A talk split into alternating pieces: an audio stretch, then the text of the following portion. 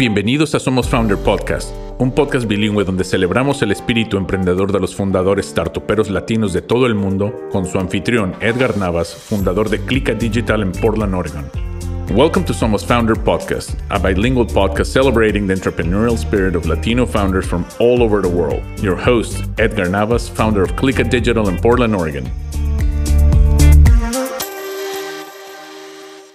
Hola, muy buenos días, bienvenidos a un episodio más de Somos Founders Podcast. Les saluda Edgar Navas, fundador de Clica desde Portland, Oregon. Hoy le doy la bienvenida a dos fundadoras, una argentina y una chilena, de nos, eh, que nos acompañan desde Antofagasta, Chile. No sé si lo dije bien, ¿verdad? Antofagasta. Sí, sí, sí. Okay, en el norte de Chile. Eh, Dulce Frau y Pilar Goicolia, ¿cómo están? Buenos días, fundadoras um, de, eh, de locales conectados. ¿Cómo están? Hola, ¿cómo estás? Muy bien, muy acá, muy contentas de poder estar participando de, del programa contigo. No, no, no, muchísimas gracias. Y Pilar, muchísimas gracias. Sabemos que, eh, bueno, tú tienes un, una gran noticia, reciente madre. Así es que muchísimas gracias sí. por estar aquí y sabemos que estás controlada por otro ser. Este, que tiene ya ahora absoluta prioridad. Oye, y nunca había hecho como la asimilación de que éramos una argentina y una chilena, que siempre dicen que estamos como en disputa, y fíjate que no estamos tan en disputa. Nos peleamos, pero, pero avanzamos. Nos peleamos, pero avanzamos. No, no, no, pero como todo. Y, y, bueno, antes que nada, también felicidades por este premio, este, las ganadoras de esta nueva cohorte en, en Startup Empodera. Y, y, bueno, pues cuéntenos un poquito eh, cómo llegaron a, a, a, fundar un startup, bueno, también cómo se conocieron. Ya. Dale, dale eh, dulce. Nos conocemos hace ya como cuatro o cinco años con Pilar trabajando juntas. Eh, yo entré a trabajar en una fundación que se llama Urbanismo Social, que ahí esa se la voy a dejar a la Pili para que cuente más, de la cual la, eh, la Pili es, era el directora ejecutiva en su momento de la fundación y yo estaba trabajando, coordinando proyectos en, en Santiago, en ese momento en la región metropolitana. Eh, y ahí nos conocimos, trabajando okay. juntas eh, y a partir de, ese, de, esa experiencia de trabajo juntos que también luego surge locales conectados. Ok, ok. Entonces sí tienen, eh, y bueno, Pilar, usted, tú tienes también una, una carrera ya en, en, lo que es este, el, el urbanismo, ¿no? Eh, cuéntanos claro, un poquito cómo llegaste fondo, a eso. Eh, no me preguntes cómo llegué, pero estoy, estoy aquí. No, a ver, básicamente Urbanismo Social es una fundación que ya tiene 14 años, que se dedica a temas de participación ciudadana, trabajos con el gobierno, construcción de vivienda social, articulación público-privada. Y ahí en el fondo entra la Dulce. La Dulce siempre, eh, como que la participación ciudadana siempre es bien old school, ¿no? Como sí. sentarnos, conversar, eh, que llegan personas principalmente adultos mayores, muchas veces a los procesos de participación. Y la Dulce, cuando se suma al equipo, eh, yo creo que siempre hicimos una muy buena dupla en el sentido de que traía mucha innovación, mucha creatividad, mucha tecnología, que era algo que a mí me faltaba completamente. Yo tenía el espíritu, pero no tenía idea cómo se implementaba. Eh, y yo creo que, que en el fondo aquí el match que hicimos fue el poder ocupar todo ese conocimiento que tiene urbanismo social de los territorios, del sector público, del sector privado, de las personas y ponerlo a disposición de una necesidad, una idea, en donde el adulto, desde su background y también viniendo desde la oratoria, eh, en el fondo pudimos unir para poder crear algo nuevo que es Locales Conectados. Ok, entonces, pero las dos tienen ese background de urbanismo, este o, o, o la labor social o cómo llegaron realmente a, esta, a, a, a este rubro? ¿A este sí, rubro? Que... No, dale, No, a ver, yo soy ingeniera comercial de profesión, créeme que no, este, este no era mi camino definido, eh, pues mis compañeros probablemente están en, en otra, eh, pero básicamente eh, yo llegué a urbanismo social después de haber trabajado en una agencia de publicidad, después de haber trabajado en el sector privado, después de haber trabajado en el Estado. Y lo que sí siempre he creído es como cómo poder poner la capacidad que tiene el mundo empresarial a disposición de la sociedad civil y en este caso hoy día de una empresa social o de una empresa de interés público. Eh, yo creo que ese ha sido como, como lo que me moviliza detrás, como que la sociedad civil también muchas veces funciona desde una forma eh, un poco más desde las donaciones o desde, yo siempre he dicho como desde la intervención en blanco y negro, que es como una mirada desde la escasez más que desde la abundancia. Y la gracia de las empresas eh, o de las ingenieras comerciales que piensan desde la abundancia y no desde la escasez. Entonces, eh, mi capacidad ha sido más bien poner a disposición del mundo del urbanismo, del mundo de la participación ciudadana, pero sobre todo de la sociedad civil, esa mirada un poquito más eh, desde la abundancia, desde la creación, desde la innovación, desde el poder lograr lo que no existe y no tener que quedarnos con lo que nos llegó, en el fondo. Vale, vale. ¿Y, y, tú, y tú, Dulce, cómo llegaste también a este, y cómo fue esa conexión con, con, el, con, con, con Pilar? Bueno, ahí la Pili contó un poco cómo era el match que, que, que hicimos cuando trabajamos juntas en urbanismo, en urbanismo social. Eh, ya, digamos, a mí lo que me llama, y ahí tenemos como esa vocación más bien como compartida, que es lo que hace sentido, y es como, me molesta profundamente la desigualdad.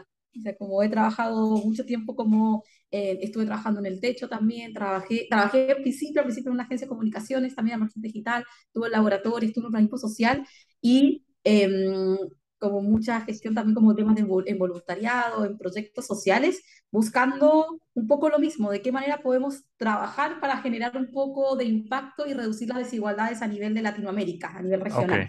Eh, esa es un poco como la motivación de, de fondo.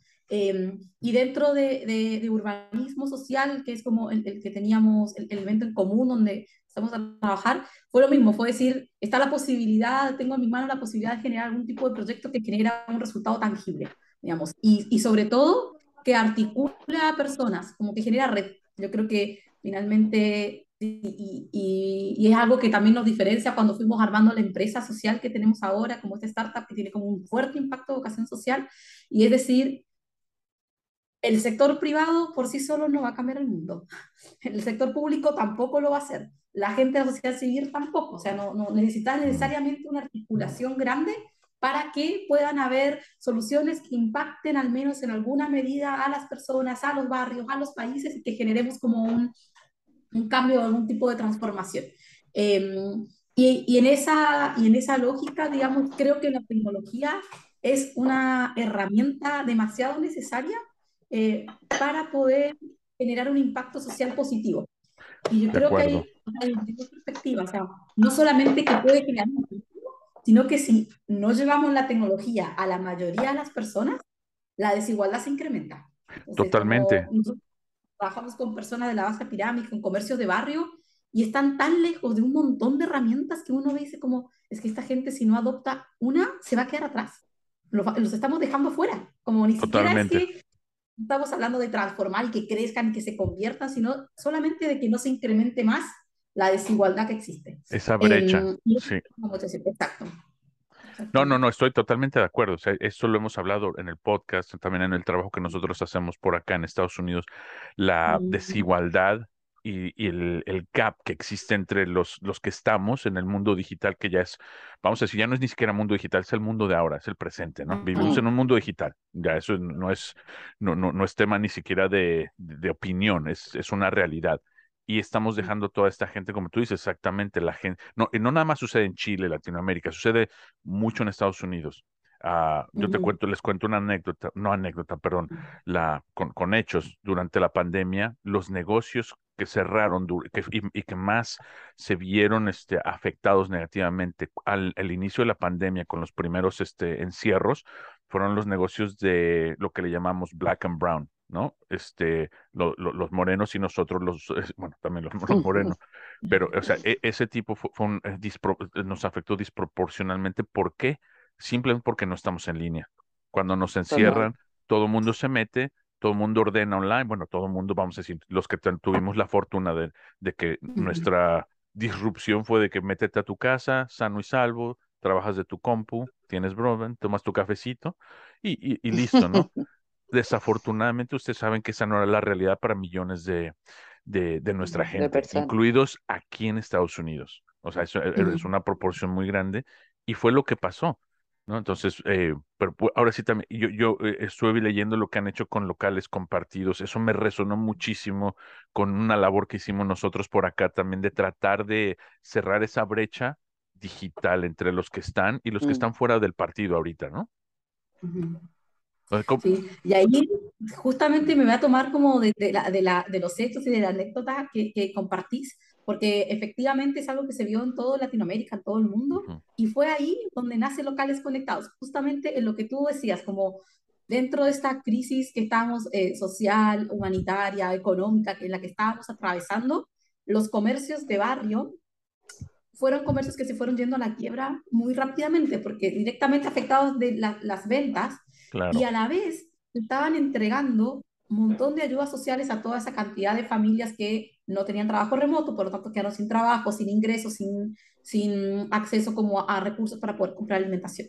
Y lo que, lo que hicimos nosotras fue unir esas, eh, generar una solución que permitiera unir. Hay comercios que están cerrando y hay plata que se está entregando. Entonces, que esa plata se entrega a través del comercio local, la plata llega, los comercios venden y aportamos como a que no muera la dinamización local.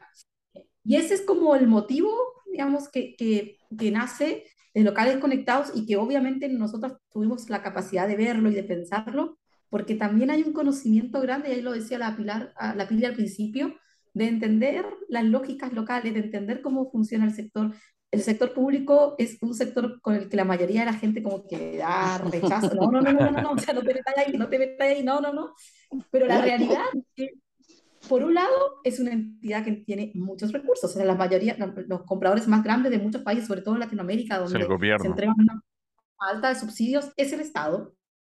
Y por otro lado, es el que llega a la mayoría de las personas. O sea, uno quiere llegar a la mayoría, hay que trabajar con el Estado. Y entendiendo esa lógica es que también se nos fue fácil, entre comillas fácil, porque no es nada fácil, pero la solución... no, votado. Al menos decidirlo. Eh, y nosotros lo pensamos como una solución de pandemia. No lo pensamos como lo que somos hoy en día. Hoy dijimos, hay una crisis local, hay una crisis económica, los comercios, la plata, hagamos esto para contener. Bueno, ahí luego nos dimos cuenta que no era una solución de pandemia, que habíamos desarrollado algo mucho más potente y fuimos haciéndola crecer a lo que somos hoy en día. Ok, entonces ustedes comenzaron, eh, o sea, locales conectados nació a raíz de la pandemia, ¿no? Como una, una, una parte reaccionaria al problema en ese momento inminente, ¿no? Que era exacto. Esto ya nos encerraron, nuestros negocios están muriendo. ¿Qué hacemos?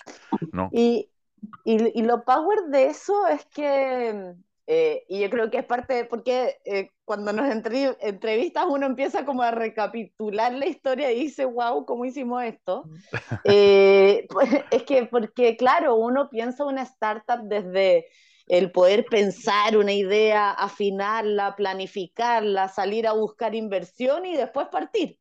Ya, nosotros partimos y pusimos el como la carrera, nosotros hicimos la carreta delante de los bueyes, pero en el fondo partimos con la idea, partimos piloteando y, partimos haciendo y después nos hemos ido ordenando y que ha sido un tremendo, tremendo desafío porque eh, ha significado aprender en el camino, pero sumándole también a lo, a lo que dice la DUL, em, en Chile y en Latinoamérica eh, la concentración en la economía es brutal. Eh, y en Chile, por ejemplo, el 80% de las empresas que existen son microempresas, que son ese comercio de barrio. Entonces, no es solo que no sean digitales, sino que venden muy poco. Entonces, mm. nuestra lógica es decir, hoy día, ¿cómo fortaleces a ese comercio local? Y por un lado está el traerle nuevas ventas, que como canal nunca le han llegado porque no está digitalizado y porque no se les permite eh, vender, no es que no se les permita, pero no está habilitado como canal para venderle, por ejemplo, a un gobierno o una empresa o una fundación. Eh, entonces, ¿cómo le traemos nuevas ventas? Y nosotros decimos, y esas nuevas ventas es el mejor caballo de Troya para ayudarlos a digitalizarse. ¿Por Totalmente. Porque cuando estáis sobreviviendo, un comercio local vende poquito, eh, entonces, cuando está sobreviviendo, tú le dices, oye, ¿te gustaría una aplicación para gestionar tu inventario? No, estoy sobreviviendo, necesito vender. Eh, y después cuando venda y me vaya bien, entonces pienso en la digitalización. Entonces, y eso no les permite subirse a la mesa. Eh, y subirse a ser parte de las soluciones. Entonces creo que lo bonito es como encontrar un, un camino que nos permitió juntar puntas de decir, bueno, ¿quién está comprando? ¿Qué le falta para poder llegar a este comercio y poder juntar esto eh, para que haga sentido? Y por otro lado, cuando tú decías, eh, a nosotros nos encerraron y tuvimos la suerte tal vez de comprar digital, ¿no es cierto? En los barrios más vulnerables esa lógica no, no existe. Uno va y compra en el comercio de la esquina y hay una lógica de compra. Uno tal vez no compra ni siquiera el kilo de azúcar completo, sino que compra un cuarto de azúcar porque es la plata que, o el dinero que tiene a mano para poder comprar. Claro. Entonces, esa conectividad que te da el comercio digital eh, es esa misma conectividad que también se da territorialmente. Eh, en Chile y en Latinoamérica, en cada esquina hay un comercio local. Entonces, si no lo haces como por delivery, lo haces caminando a la esquina. Eh, claro. Que, pero para eso, igual el comercio tiene que estar digitalizado y hay que pensar esa lógica desde las dinámicas de los territorios y no desde cómo nos funcionan a nosotros las billeteras digitales o los marketplaces, que es, creo que, es ese como background o ese conocimiento de base que tenemos con la Dulce que nos permitió crear algo que realmente sirva a la base de la pirámide y que no sea solo un título o una forma bonita de decir que tu proyecto o tu empresa tiene impacto. Claro, no, eso, eso, me gusta, ¿no? Que, que, que, no es nada más de, como tú estás diciendo, hay muchas empresas, sobre todo últimamente, allá, acá, por todos lados que están diciendo, somos de alto impacto, pero ese nombre, ¿no? Realmente no está, no, no son eh, y, lo vemos y estamos, yo, yo creo que estamos viendo una corriente también, una o anticorriente de, de, gente que está señalando a quienes están poniendo el título, pero realmente no teniendo un impacto cuantificable, ¿no? Que, que podamos medir y que podamos decir, esto es lo que realmente se está haciendo en, en el tema social. Eh, pero bueno, a, todo eso, ¿cómo fue, que, ¿cómo fue que empezaron ustedes? O sea, ¿cómo fue ese primer, cuándo dijeron Pilar y Dulce, sabes que tenemos que hacer esto y es ahorita, vamos a, a, reunir nuestros recursos con, con, nuestros ahorros? ¿Cómo fue? O sea, ¿con qué empezaron? Mira, Dulce se está riendo. ¿Cómo fue en un bar, vamos a, vamos a remangarnos y vamos a meter las manos al fuego. Qué pregunta difícil. Em, o sea, porque me río porque de verdad yo creo que nunca hicimos eso. O sea, como o sea, parte de nuestros problemas hoy es que no hicimos eso. Fue pensar como decir, o sea, la, lo con la pili diciéndome como, es que tenemos que hacer algo, no podemos, y voy a, perdón el francés, ¿no? Pero esta imbecilidad de las cajas no puede seguir. O sea, como, esa era como la rabia, como no podemos estar entregando cajas en pleno siglo XXI, cajas, cajas de alimento, con la logística, o sea, las municipalidades cerradas todo un mes para que la gente saliera a repartir cajas. Em, yo creo que era como esa, ¿qué hacemos? Eh, fuimos buscando varios partners en el camino, ¿eh? con quién coincidíamos, con quién no, con quién ajustábamos, dibujamos una aplicación como en un papel, como no, y si hacemos así, ya necesitamos, bueno, necesitamos a alguien que desarrolle. Busque, pidámosle a alguien así como quien pide un favor pidámosle que alguien nos desarrolle la aplicación para poder ir a, a, probarla. Y mm, claro, nosotros, me acuerdo que hicimos la primera venta y ni siquiera lo hicimos como, ya tengo la aplicación, pues, fue al revés, como ya tengo eh, los municipios que quieren trabajar con nosotros y vamos a hacer un punto de prensa. Necesitamos la aplicación. tiene que funcionar mañana, como tenemos una idea que va a cambiar este sistema, es otra cosa, tenemos que dar con todo, le creemos mucho, démosle. Em, entonces, eh, creo que fue, o sea, digo, como fue muy, muy así, o sea, nada ni, o sea, olvídate de estas estrategias que hoy las pienso y digo, uno haría las cosas tan distintos sabiendo, pero esto de pensemos, piloteemos, dibujemos, como el sprint design, no, o sea, cuestión nada. como necesitamos ahora algo que solucione esto porque no puede seguir siendo así.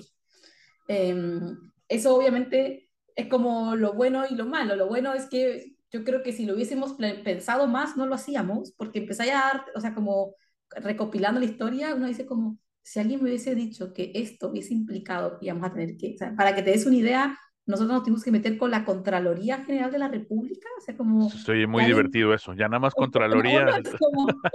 si alguien dice como, si alguien me hubiese dicho antes que íbamos a tener que llegar a eso, yo creo que uno dice, no estás loco, esa cuestión no va. Pero una vez que estás ahí, dices como, es que lo tengo que hacer, o sea, ya, estamos fritas, o sea, como... Ya estamos aquí, ya estamos en el fango, ¿no? Ya estamos es que es una sensación de que está ahí en la mitad del mar y decís, ya estoy arriba del barco. Pues ya estoy, ya. No me puedo bajar, porque si me bajo me ahogo. Entonces, ¿cómo seguimos remando? Por último, para llegar a un puerto y bajarse, porque si no, no sirve. Eh, pero la realidad es que no, si tú nos preguntáis cuál es ese día que nos sentamos a organizar, yo creo que fue el día en que, en que dijimos se están entregando 300 millones de dólares y ningún peso está llegando a la economía local. Y esto es una idiotez. Oh, wow. O sea, y, y, bueno, el Banco Mundial, de hecho, me acuerdo, sacó un, un estudio de Latinoamérica y decía que Chile era de los países que más beneficios sociales había entregado, pero pese a eso, la pobreza seguía aumentando. Entonces ah. tú decís, los países están entregando beneficios, se están metiendo la mano a los bolsillos, pero lo están produciendo sin impacto. Claro. O cómo multiplicamos la eficacia la, eh, eh, y el impacto de esos gastos públicos finalmente, para que eh, las personas pudieran alimentarse y no pudieran estar en una mejor condición, pero finalmente la economía local hoy día es muy, muy vulnerable.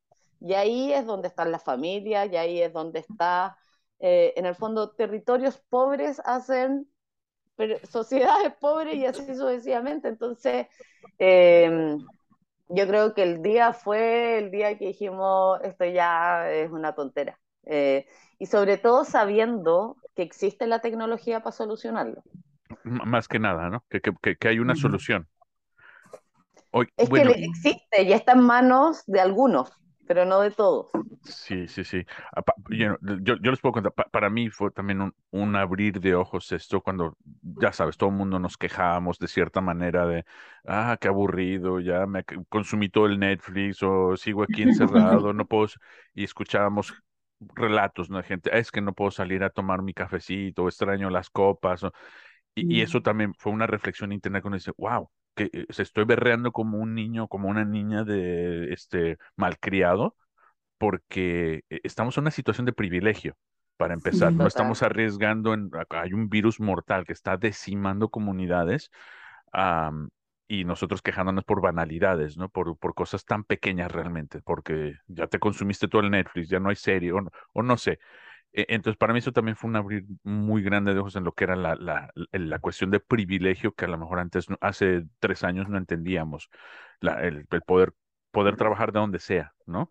El poder encerrarse y, y, y no, no, estar expuestos a un virus mortal y tener a, tu, a, la familia todos sanos y salvo y, y, poder ordenar, pum, desde aquí me llega mi comida, me llega mi café, no es lo ideal, pero me llega. Cuando había otras, había millones de, de habitantes que no, no tenían ese gran lujo y tenían que exponerse literalmente el, el cuerpo, la salud y exponer a los suyos, ¿no? Por salir a ganarse algo para comer, para sostenerse nada más.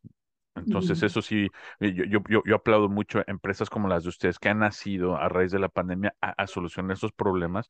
Y ahorita, Dulce, eh, tú lo dijiste muy bien, no es nada más para solucionar el problema que había hace dos años, sino esto es, es inclusión, es ya ahora, ¿no? Eh, mm. Necesitamos hacer crecer esta y necesitamos traer esas empresas al, al mundo real, que es el mundo digital. Em, pero entonces, cuéntame un poco cómo, cómo, cómo es, cómo funcionan locales conectados. Tengo mucha curiosidad de saber y también cómo llegaron ustedes en esa parte de diseño, pues debieron de haberse eh, eh, metido muy de fondo en lo que era la parte, bueno, cómo funcionan estas comunidades, cómo fue ese proceso para, de descubrimiento para ustedes. Que, o sea, locales conectados, lo que nosotros tenemos hoy en día es una billetera digital, una billetera digital a la cual se pueden abonar saldos digitales que están condicionados a un objetivo una billetera a la que tú le depositas, no sé, 25 dólares para comprar alimentos, 25 dólares para comprar remedios, 100 dólares para comprar materiales de construcción. Tú tiene, tiene un objetivo ese, ese, ese saldo digital. Y las personas con ese plata pueden ir a cualquier comercio de barrio que acepte nuestro medio de pago y compra los alimentos o los remedios o los materiales que necesita. Es como el flujo.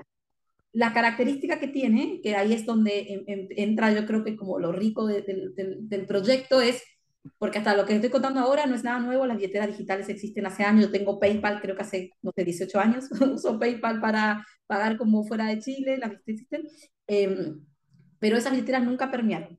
Esta billetera funciona con tu cédula de identidad, las personas no necesitan ningún tipo de aplicación. O sea, no necesitan estar bancarizadas.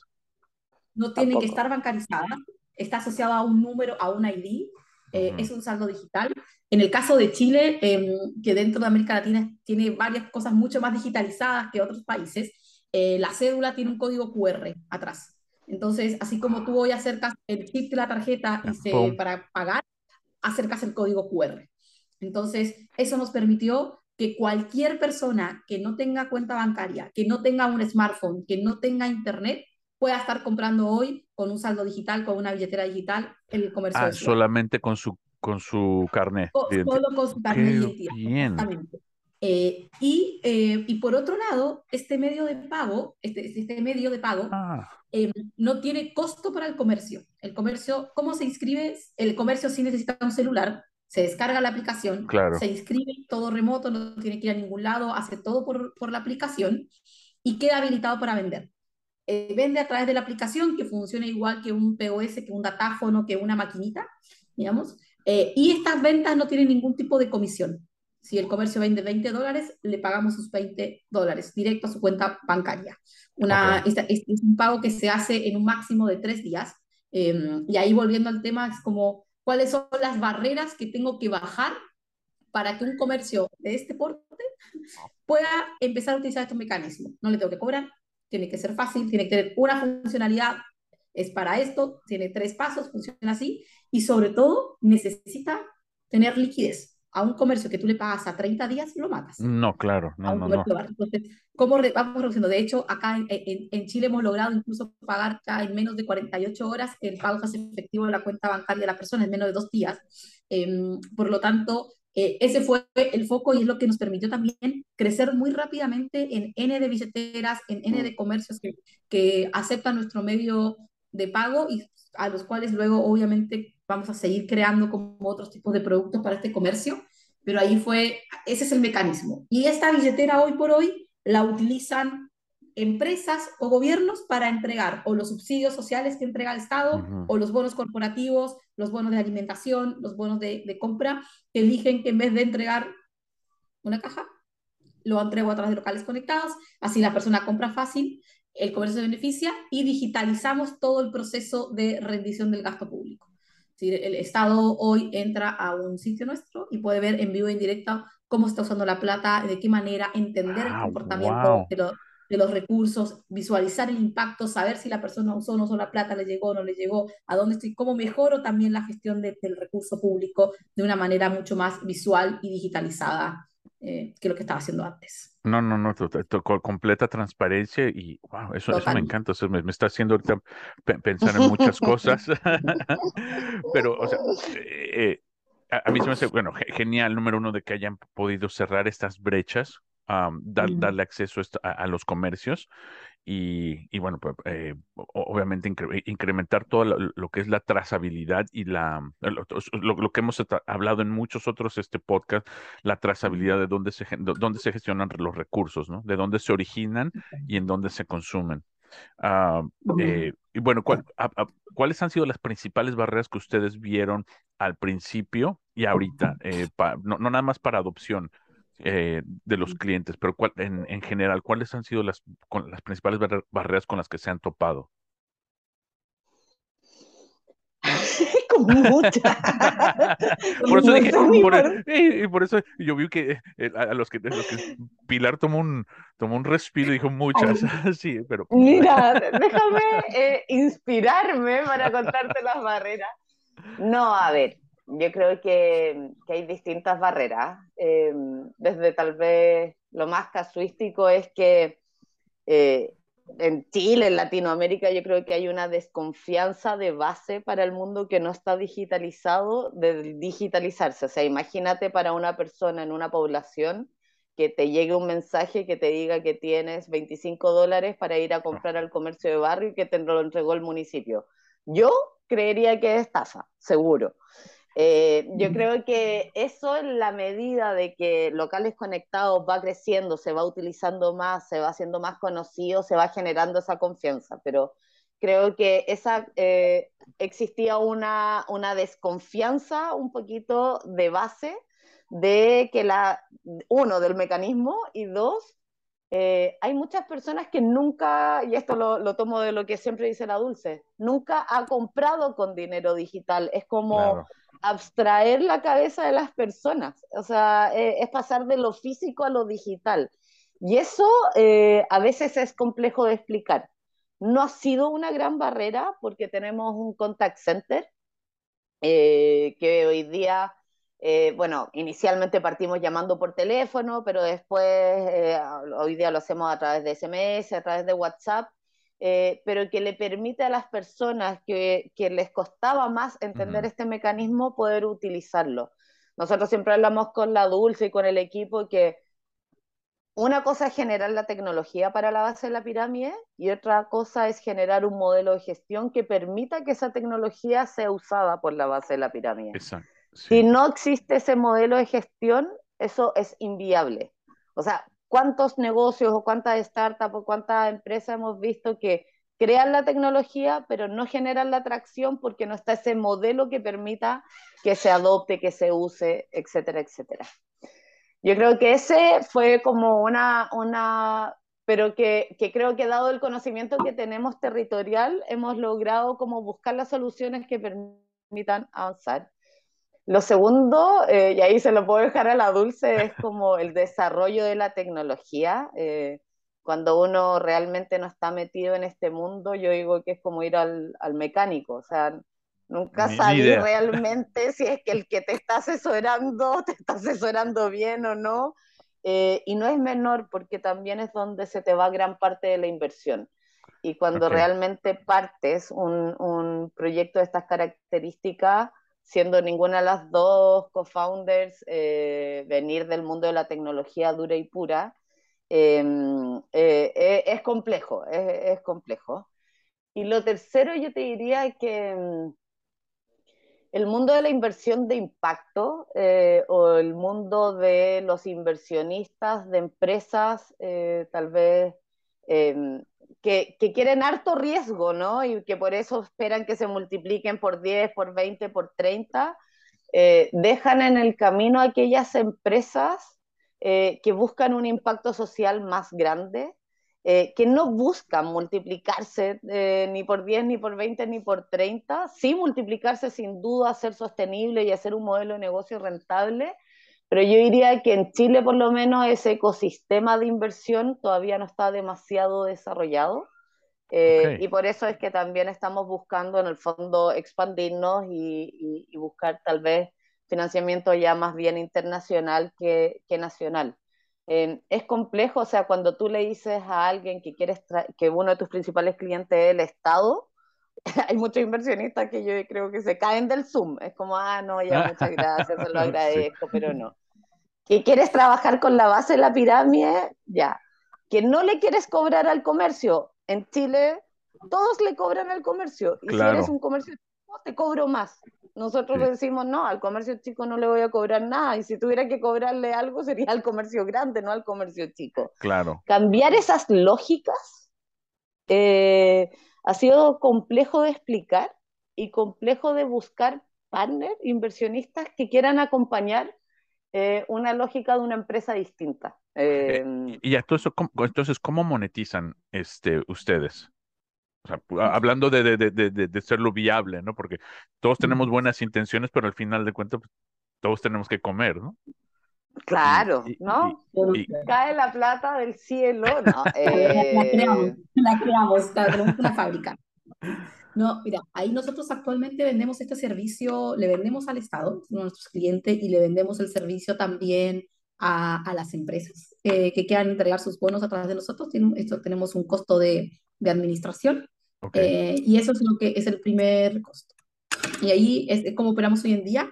Y ahí hay un tema que me voy a apoyar de lo que decía la Pili, como finalmente hacia dónde vamos creciendo. Y es el comercio local necesita un montón de productos, necesita un montón de, de, cosas para ir mejorando. Solucionando las ventas, uno puede meterse más. Y el tema está en, no se trata de no cobrarle por nada al comercio. Nosotros hemos decidido no cobrar comisión por ventas porque creemos que es como el, la base de un comercio es vender. O sea, si yo no logro que el comercio venda, da lo mismo el producto que yo tenga para vender, no lo va a poder comprar nunca. Entonces, yo quiero que el comercio venda, que tenga tranquilidad, que tenga ingresos, que tenga caja. Y ahí no se trata de no cobrarle por otros productos que hoy tenemos en el tintero que estamos piloteando para poder vender al comercio, sino cobrarle de manera justa. Eh, y ahí creo que está la diferencia entre otras alternativas. La conclusión de cajón estándar es el comercio es una persona de riesgo, entonces cobrarle mucho.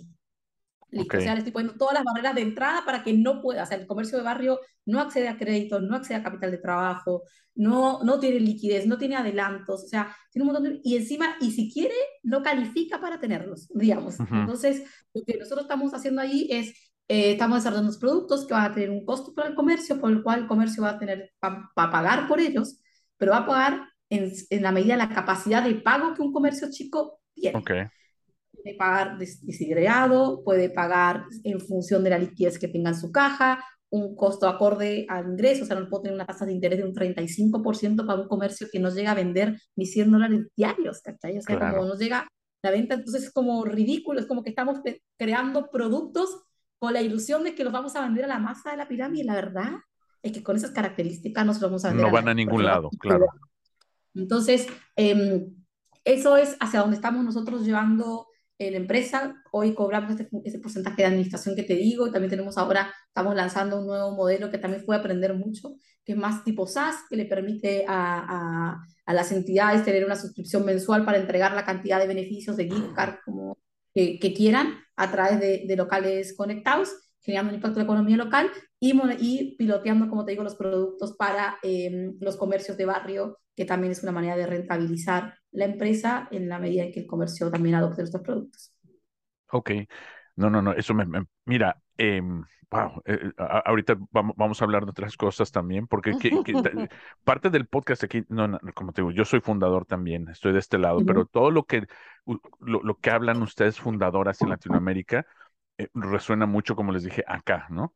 Hay, hay cosas que son muy similares, como les dije, los comercios acá igual sufren, sobre todo los latinos y los de, minorías en general. Sufrimos mucho por lo mismo, no tenemos acceso a buenos créditos o, o créditos en punto, no tenemos acceso a tecnologías, a programas. Con, aquí, por ejemplo, una diferencia que sí es muy grande es que si tú le vendes al gobierno, aquí las puertas se abren, porque el gobierno, aquí, aquí sí hay, aquí hay dinero, o bueno, más bien, no, en, Latinoamérica sabemos que hay dinero, pero la percepción, me acabas de decir que es diferente, ¿no? Que un inversionista se te cierra. Aquí no.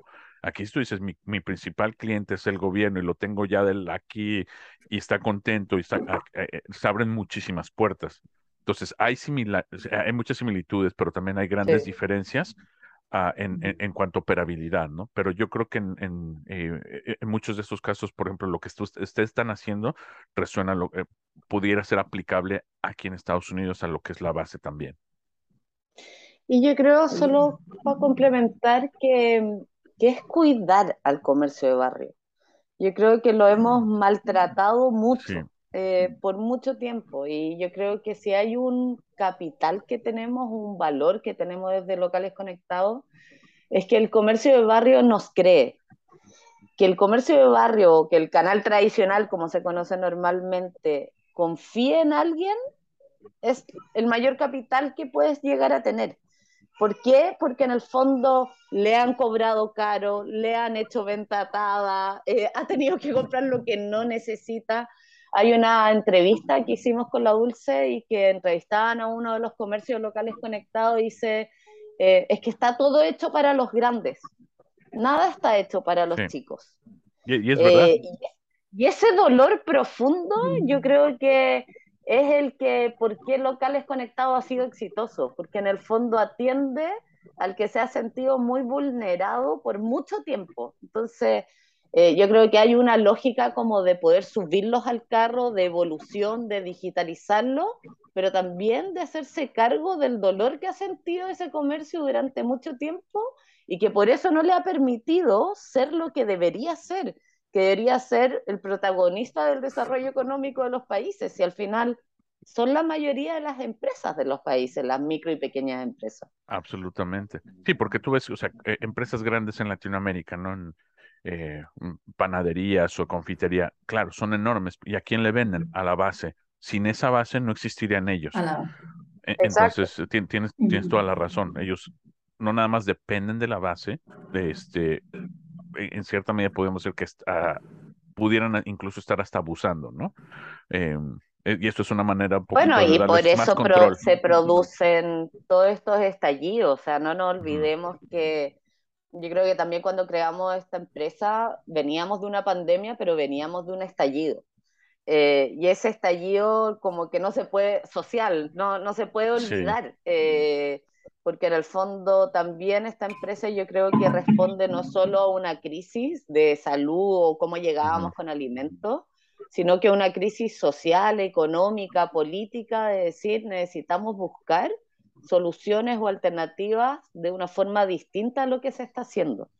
Eh, y creo que eso es muy poderoso porque no solo está pasando en Chile, no solo está pasando en Latinoamérica, sino que está pasando a nivel mundial. Mundial, sí. Incluso aquí, aquí también te digo, está esa, esa misma dinámica, ¿no? Entre la brecha entre los que ya tienen todo y están siguiendo acumulando recursos y los que cada vez se quedan más atrás, ¿no? Este, y este tipo de tecnologías son los que nos pueden a lo mejor no acercar tanto, pero sí, sí, sí ayudar a Dar un salto relevante. Un salto relevante, o más bien que también no nos hundamos más, ¿no? Que yo creo que el sentimiento, es el sentimiento últimamente, que la gente se está hundiendo, hundiendo, y los de arriba ya van en, volada, ¿no? Pero los de abajo, ¿cómo nos mantenemos a flote? Entonces, mantener a flote para respirar y de El colapso, el no aguantar. Sí, sí, sí. Pero, y bueno, hablando de inversión, ¿cómo, cómo fondearon ustedes otra vez de, eh, el, el, lanzamiento y ahora el crecimiento después, ya, dos años, a dos años de que inició la pandemia? Eh, y, cuál sería el futuro de esa inversión? Ahorita ya tocaron algo de, de cómo podemos, y, y, creo que tenemos algunos contactos, pero ¿cómo, iniciaron ustedes con el, ahora sí con el, eh, con, los primeros dólares para, para hacerle el tema de, de pues, todo, todo el tema tecnológico, ¿no? dulce? Ah, te lanzas tú. Sí, eh, no, mira, nosotros recibimos una inversión ángel, levantamos primero una, un capital ángel, eh, digamos, de 250 mil dólares hace ya un año, un poco más de tiempo. Em, y eh, luego ahora estamos, cerramos una ronda reciente de 800 mil dólares. Em, y digamos que han sido como las dos impresiones que nos han permitido ir desarrollando el, el producto, ir escalando sobre todo eh, el, producto que tenemos nosotros. Y también hemos tenido la suerte de poder eh, ser seleccionadas para diferentes reconocimientos. Tuvimos uno muy bueno con la CAF, eh, en términos de inclusión financiera, y recientemente el de StartPath, que es impulsado por Mastercard y por USAID, que también han sido dos premios, te diría yo, que nos han permitido conectarnos con oportunidades futuras para el crecimiento de locales, como entender eh, que no solamente era una solución de pandemia, sino que teníamos un proceso de inclusión, que teníamos productos de tecnología para llegar a la base de la pirámide y que eh, nos van validando también de que es posible, de que hace falta en este tipo de productos, hace falta también este tipo de, de empresas. Em, y estamos, nosotros empezamos en Chile, como ya hemos conversado, y ya hace un par de meses empezamos a operar en Colombia en Bogotá con una escala bien chica, con un piloto. Ahí sí fuimos más calmadas para probar, ya un poco más preparadas cuando empezamos en Chile. Teníamos un poquito más de eh, experiencia. Claro, ya, ya fuimos como un poco más armadas para allá. Eh, y ahí con, con, esta idea de poder pensar que tenemos una solución que puede servir a más de un país en, en América, en América Latina. No, no, absolutamente. Eh, es como también de, de, expansión también, esperando poder en un futuro. Ojalá estar todos, pero ahí vamos un poco más calmado, consolidando Chile y abriendo Colombia como un nuevo mercado para locales conectados. Ok. Y, aparte de Colombia, ¿han ya visualizado cuál sería el siguiente mercado o los siguientes mercados inmediatos? Mira, eh, no lo hemos confirmado aún, no hemos, no hemos mirado aún eh, a dónde estamos. Tenemos llegar a la base de la pirámide es complejo porque justamente no está conectada. Entonces hay toda una serie de validaciones, por ejemplo, no sé, en México hay cuatro tipos de ID diferentes. Entonces, que de seguridad social, de no sé qué, de identidad, en otro. En Perú, el nivel de informalidad es tal que ni siquiera se entiende cómo varía un comercio, cómo sabes si existe, no mentalizar.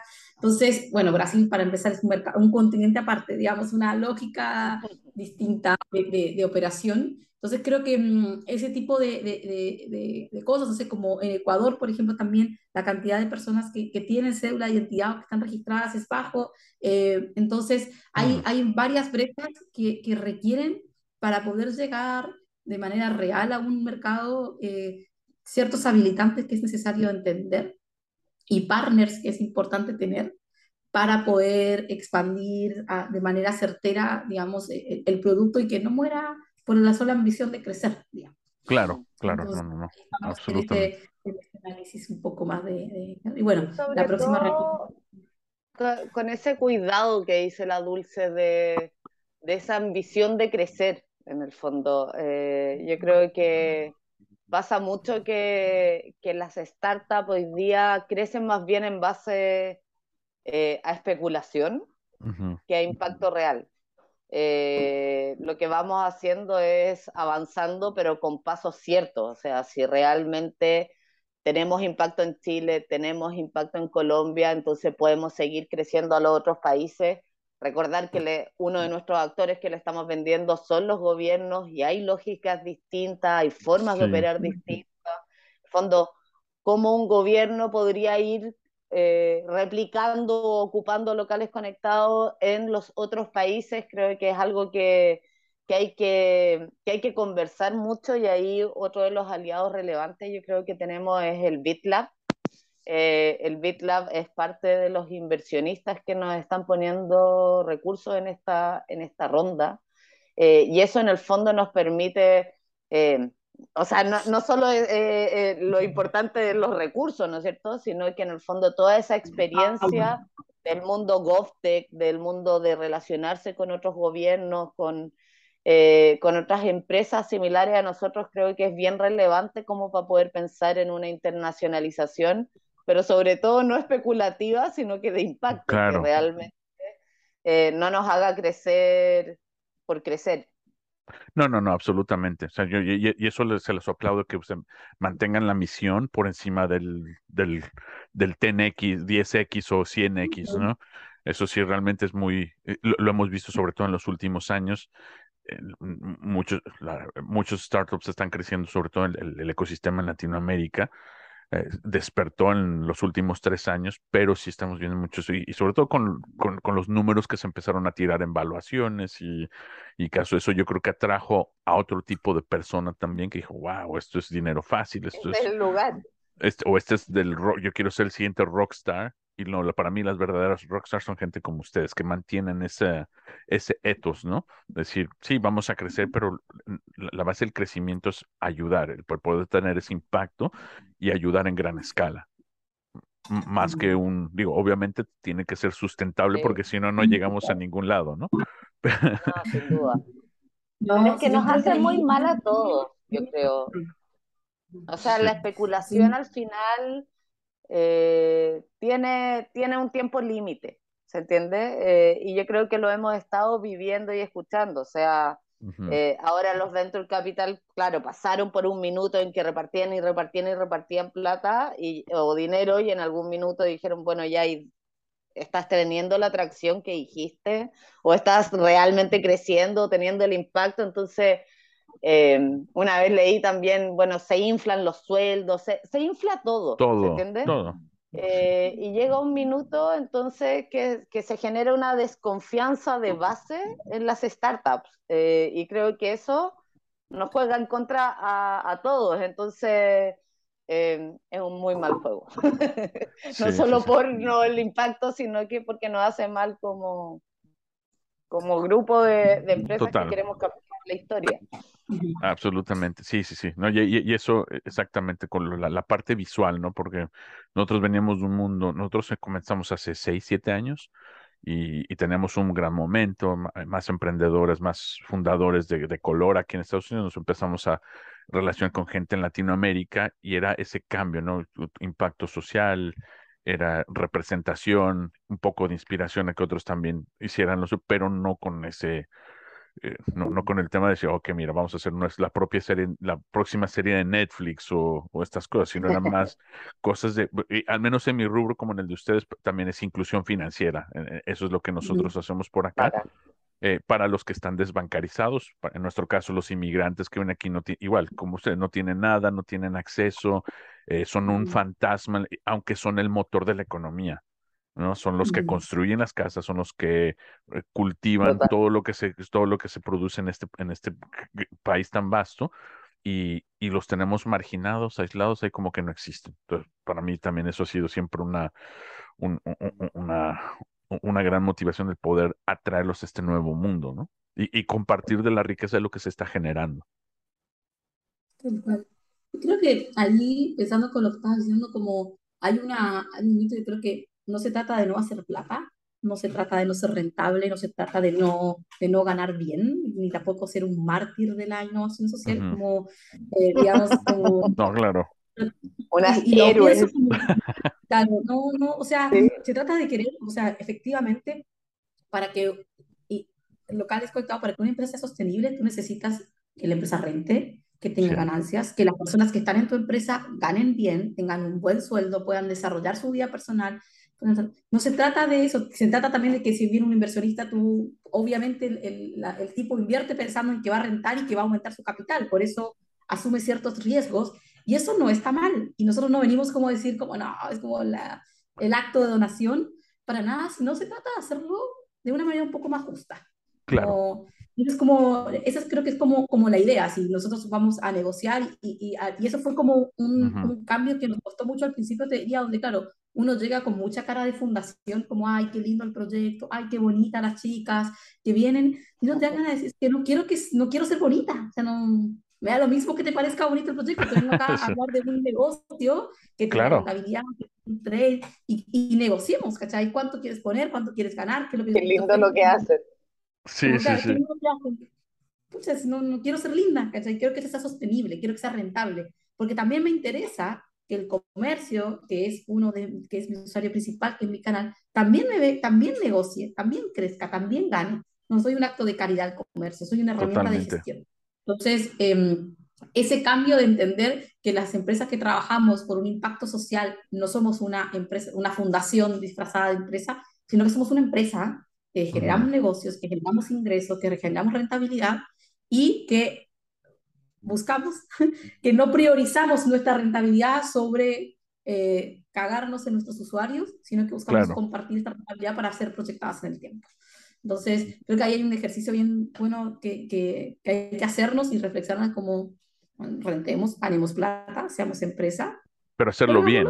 Sí, sí, sí. Vamos bien, que la gente que está también gane, también estemos todos contentos y... Y, y todos ganan todos ganan, claro. Sí, y, eso, es una mentalidad también que me, me, motiva mucho, me inspira a ver esta, en, en toda Latinoamérica, en Estados Unidos, viendo ese cambio, ¿no? El, el, el, cambio de, de, que no es un, en, el tema de los juegos no es gano yo y pierdes tú, sino más bien aquí es como, era antes, ¿no? Eh, eh, y todavía yo creo que el latino tiene mucho esa mentalidad de decir, eh, yo ya solucioné, jódete tú, ¿no? Este, no te voy a ayudar. Y aquí lo veo más colaborativo, estamos viendo más colaboraciones entre startups para, para tener, para llegar a un impacto más grande aún, para crear como cooperativa, decir, bueno, yo te ayudo, tú me ayudas, yo pongo estos recursos, tú a esto, y se hace la fiesta, ¿no? Eh, y se hace la fiesta para todos. Mm, Y, y, si tú ganas, te, te, voy a aplaudir, porque a lo mejor me ayudas, a lo mejor no, pero este, vamos, vamos a apoyarnos entre todos. Y, y la realidad es que alcanza. ¿Sí? O sea, porque siempre te han dicho como, es que no da, es que el negocio no da, es que sí da, solo que tal vez vas a ganar un poco menos, pero más, ¿se entiende? Eh, pero, pero siempre te han, te han como instalado en la cabeza como, mira qué bonito, entonces mejor arma una fundación y consigue donaciones, porque eso no da. Es que sí da. Lo que pasa es que hay que reformularlo, hay que repensarlo, no, no caigas en la ambición, tienes que tener un equipo colaborativo, entonces hay ciertas lógicas que, que se están instalando y que yo creo que con mucho más fuerza, y la realidad es que también ese negocio va a ser mucho más sostenible, o sea, hay historia, hay información, hay teoría de cómo hacemos empresas mucho más sostenibles en el tiempo y son aquellas en donde los trabajadores están a través, eh, o sea, se ven reflejados a través de un propósito, que sienten que le están haciendo un bien a la sociedad, em, etcétera, etcétera, etcétera. Entonces, eh, yo creo que hay que salir de esa noción de, de, de, la economía antigua, de decir, no, es que eso es una ternura, eh, no va a dar, sí, sí da, solo que hay que repensarlo desde donde lo hacen. Totalmente, y es un proceso de reingeniería, exactamente, nada más, ¿no? O sea, e, estábamos, si hacíamos las cosas mal por décadas o hasta siglos, es manera de, volver al pizarrón, borrar todo y empezar. Y, exactamente llegar a la conclusión, ah, mira, si vamos por este camino, sí da, si es rentable, si es posible y sin joder al prójimo, ¿no? O sea, todo eso es posible. Bueno, chicas, este, ¿dónde las podemos, número uno, qué es lo que podemos hacer? ¿Cómo podemos ayudar? Uh, el llamado a la acción en, en este momento y, y dónde las podemos encontrar en redes. Bueno, eh, nos pueden encontrar como locales conectados en Instagram, en Facebook, en LinkedIn, en la página web. Nos pueden encontrar como locales conectados. Allí eh, pueden escribirnos o nos pueden buscar también en LinkedIn amigo a la Pili. Eh, Dulce Frau Pilar Goicolea, ahí para poder seguir. Te mi celular, El WhatsApp. Em, y, ahí creo que, que el llamado o, o, la invitación para, para entonces, ahora una es feliz de poder conversar con quienes están desarrollando productos para el comercio local. Nosotros tenemos un canal que ya tiene eh, más de 5.000 comercios que están asociados acá en el sur, estamos abriendo en Colombia, entonces mm, si hay gente que ya está trabajando, creo que hacerlo en colaboración siempre rinde más, eh, genera mayor impacto, entonces hay felices de conversar y poder generar algún tipo de, de, alianza. Y creo que también hay un llamado como al sector de como más inversión, así como las startups. Eh, somos como no, que la innovación, entonces, escucha, la verdad es que si los inversionistas no innovan y no rompen estructuras tradicionales, es muy difícil que las ideas nuevas tengan espacio, porque la realidad es que se necesita capital para poder impulsar eh, Absolutamente. proyectos. Entonces, también así como las startups tenemos que hacer un montón de ejercicios, sostenibilidad y crear y innovación, creo que los dueños del capital también es importante que se replanteen y que encuentren maneras, digamos, de, de salir como de la tradicionalidad que ya no va más en este mundo, que ya no tiene espacio para poder generar un match eh, común donde podamos desarrollar buenas ideas y sostenibles en el tiempo, donde, como decíamos, todos ganemos. Exactamente, ¿no? Esa, esa, esa, esa cuestión de reinventarse también, ¿no? Eh, romper esos moldes tradicionales. Pues bueno, eh, les agradezco, Pilar. Muchísimas gracias, Dulce, Pilar, y felicidades otra vez por la, la, la, la, nueva adquisición. Eh, sabemos que está súper ocupada con las manos llenas, eh, literalmente. Este, les, les agradezco mucho este espacio y como siempre, siempre les, les invito a que regresen en un año, seis meses, que nos cuenten cómo les ha ido. Esta es su casa y lo que sea que necesiten, por favor, avísenos y, convocamos, mandamos la batiseñal. Súper. Gracias. Muchísimas gracias. Gracias a todos por escucharnos. Nos vemos la próxima semana. Gracias por acompañarnos en Somos Founder Podcast y sintoniza la próxima semana para un nuevo episodio y no olvides suscribirte en somosfounderpodcast.com para recibir actualizaciones sobre los próximos programas. Thank you for listening to Somos Founder Podcast and please join us next week and don't forget to subscribe at somosfounderpodcast.com for updates on upcoming shows.